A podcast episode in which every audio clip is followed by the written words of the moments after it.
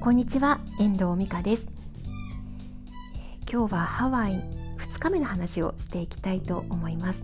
まあ、今回東京の私の母と東京の中学校に進学した中学2年生ののんのんと3人で来たワイキキなんですけれども2日目は、えーと、パールハーバーに向かいました。母の希望があっていたんですけれどもあの真珠湾ですよね。であの第二次世界大戦が終了する調印式が行われた戦艦ミズーリのメモリアルメモリアルになっている戦艦を見学させてもらいました。3時間ぐらいかかったかな？と思います。日本語のガイドさんがついてくれていろいろ話もしてくれたんですよね。でえーと、あとその後自分でこう見学自由にする形になりました。私実はそんなに日本史のこと世界史のこと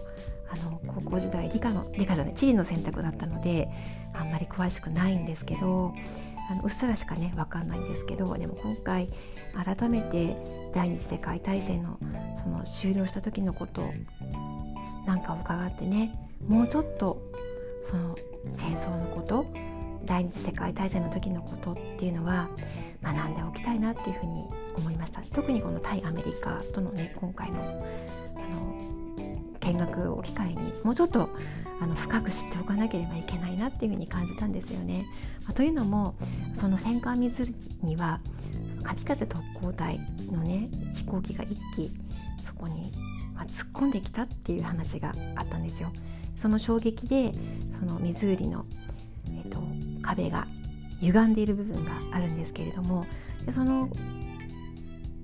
22歳、まあ、19歳そのどちらかの男の子の2人の名前があのだろうと言われている人が上がっていましたが、ま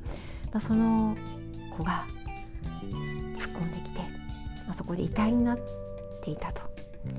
でそのね日本人の遺体をその水入の館長はお葬式を出してあげてね出してあげたそうなんですよ。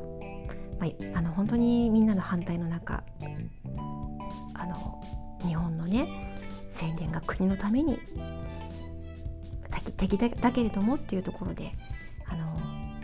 みんなを説得してお葬式を出してあげた話を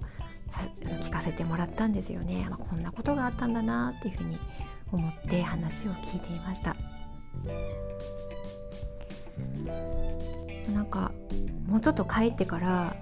第二次世界大戦の時のこと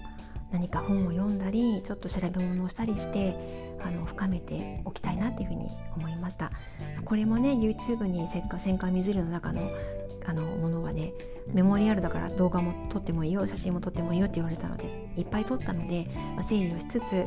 あの自分が学んだこともそこに交えてお伝えしていけたらいいいいなっていうふうに思っています。また360度カメラでも写真も撮ってますのでこれは360度の反則記事として作るんですけど、まあ、それにその中にも、ま、歴史のことなども触れてあの公開できればいいなっていうふうに思って帰ってきました。まあ、すごくあの一番印象的だったかな今回の旅でパールハーバー。に行ったっていうことは。うん。行ってきてよかったなっていうふうに思っています。今日はあの真珠湾パールハーバーにいた行って戦艦水入を見学した時の話をお伝えしました。いかがでしたでしょうか？明日は、えーと、今日の朝登った、えーと、ダイヤモンドヘッドの話をしていければいいなっていうふうに思っています。また明日聞いていただけたらと思います。では今日はこの辺りで終わりたいと思います。最後までお聴きいただきましてありがとうございました。また聞いてくださいね。ではまた。